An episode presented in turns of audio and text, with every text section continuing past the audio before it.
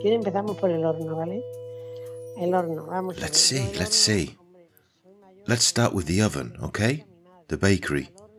Let's see, I, the oven, man, I'm old, but not that old. I saw my mother a lot. They made the dough at home to take to the oven. Then they made the shapes of the bread. They put it on a board and put it between the sheets, on the beds. They put the ready made bread there and left it to rest for a few hours. Then the women carried the boards on their heads, on top of a rolled up rag.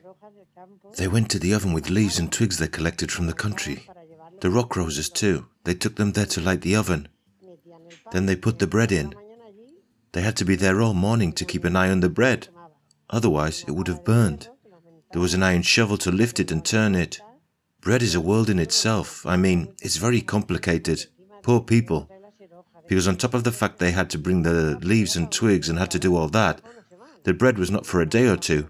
Maybe it was a week's worth. So they would carry a week's worth of bread and then start all over again. The same with a piece of yeast. The yeast that was left over from the sourdough was also used again. The same all over again.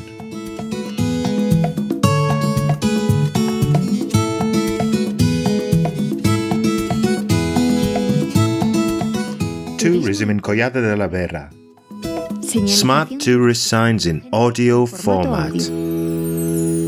Bread oven.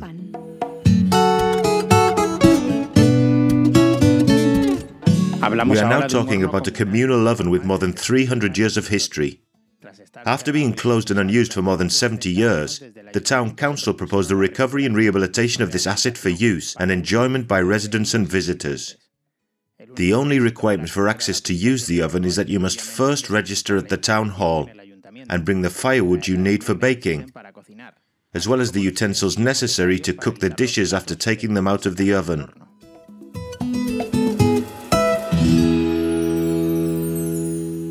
Bueno, pues es que, a ver, si una vez que estaba el horno caliente, ¿sabes? Well, it's just that sometimes, once the oven was hot, you know, well, it was wonderful.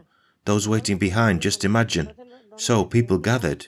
If you go, you go to the mass tomorrow. Well, I might as well, and so on. So, no, it wasn't lit. I don't know if it was the council as such or if it was the people. I think it was the people who took the dry leaves and twigs that did it. And of course, the one who was behind had a lot of advantage because the oven was already hot. With a few more twigs and so on, they finished. And they baked peronillas in the same oven. By doing this, they've brought the history of the village closer to all those who wish to use the aforementioned facilities to cook products that, traditionally, and generation after generation, have been made in these kinds of ovens. La perrunilla, pues eso, la masa igual, la hacían en casa, en unas bandejas de... The peronilla as well. The dough was probably made at home and put on iron trays. They put them on in the shape of the peronillas, then took them to the oven and baked them in the same way as the bread. They glazed them a little bit on top so that they would shine. Some put an almond on them, others nothing because things were not great. And then. The oven is an important element not only in the culinary field but also in relationships between family and friends, since any gathering of family or friends brings them together around the fire to use it with the excuse of preparing the meal they're going to enjoy afterwards. That's to say, for Collado, it's a very important meeting point, just as the oven was in the past. El horno, eso es municipal, ahí se masa el pan, The oven is municipal. The bread dough's made there. Peronillos are made. Even a kid goat was cooked. That meat was so tasty. The women also took bread to bake on a very large board, but food was eaten there, for example. There are similar ovens all over Spain with these characteristics a circular top, sometimes oval, the walls and top lined with refractory bricks and a refractory stone or tile floor. The fuel was usually wood, although in this case it's rock rose, which gives a special flavor to the baked product. Such ovens are often referred to as morunos. The peronillas. They made very tasty ones, and so every neighbor made what they could. Everyone took what they had. With the recovery of this oven, a bread museum was also designed in the upper part of the building, a former warehouse, in which the whole history of the layout, utensils, ingredients, and equipment used for making bread can be seen.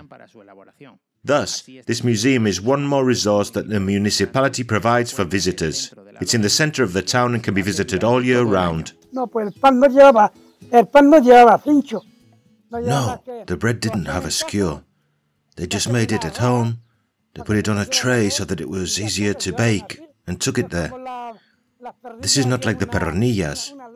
There were some cans like this, a piece of metal. For the perronillas, they were so tasty.